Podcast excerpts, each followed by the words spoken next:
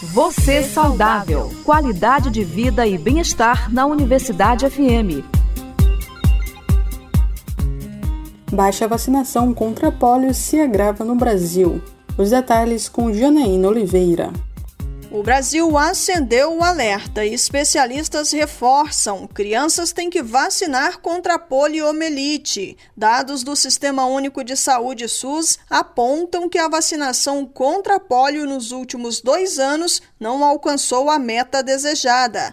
Anualmente, 95% de todas as crianças devem ser vacinadas contra a doença. No entanto, no ano passado, por exemplo, as gotinhas que levaram à erradicação da paralisia infantil no Brasil não foram tomadas por mais de três em cada dez crianças. A infectologista do Hospital Marcelino Champagnat, Camila Aires, aponta vários fatores para baixa cobertura vacinal, entre eles o negacionismo. Se deve bem à questão da confiança nos órgãos, nas autoridades, uma sensação que a doença não preocupa mais, falta de campanhas de vacinação, uma desconfiança generalizada e também a questão da conveniência, de que as campanhas negacionistas podem ter ajudado também. Segundo o SUS, a baixa adesão à vacinação contra pólio ocorre a nível nacional. O norte do país é a região mais afetada. Por lá, a cobertura vacinal das três primeiras doses da vacina no ano passado foi de apenas 59,43%. Para a infectologista,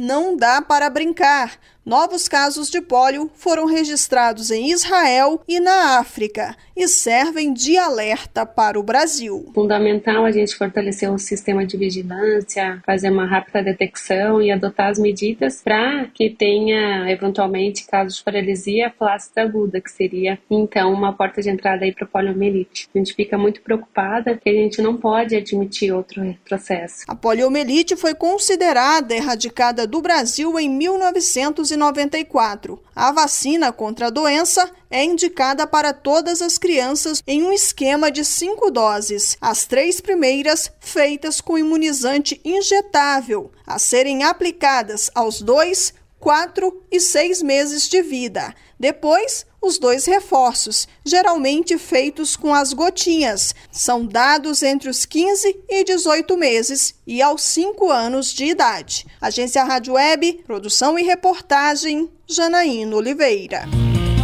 Dica saudável.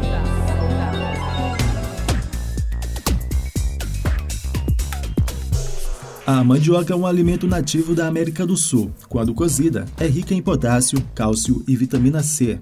Conheça agora outros benefícios do consumo de mandioca. Melhora a digestão.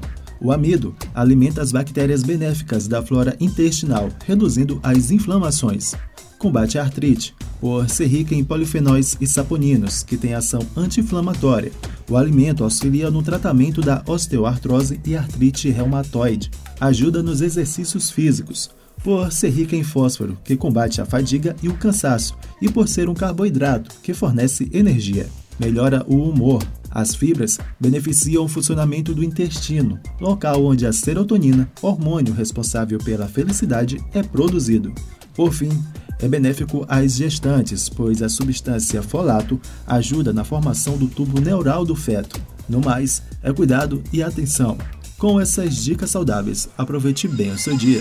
Você saudável. Qualidade de vida e bem-estar na Universidade FM. Informações, curiosidades e dicas de saúde para o seu dia a dia. De segunda a sexta às sete da manhã, com reapresentação a uma da tarde. Você saudável. Uma produção do Núcleo de Jornalismo da 106,9.